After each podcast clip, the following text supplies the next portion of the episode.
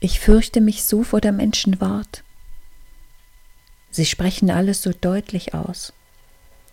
Und dieses heißt Hund und jenes heißt Haus, und hier ist Beginn und das Ende ist dort. Mich bangt auch ihr Sinn, ihr Spiel mit dem Spott. Sie wissen alles, was wird und war. Kein Berg ist ihnen mehr wunderbar, Ihr Garten und Gut grenzt gerade an Gott.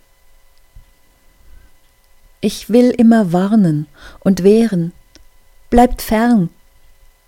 Die Dinge singen, hör ich so gern. Ihr rührt sie an, sie sind starr und stumm. Ihr bringt mir alle die Dinge um.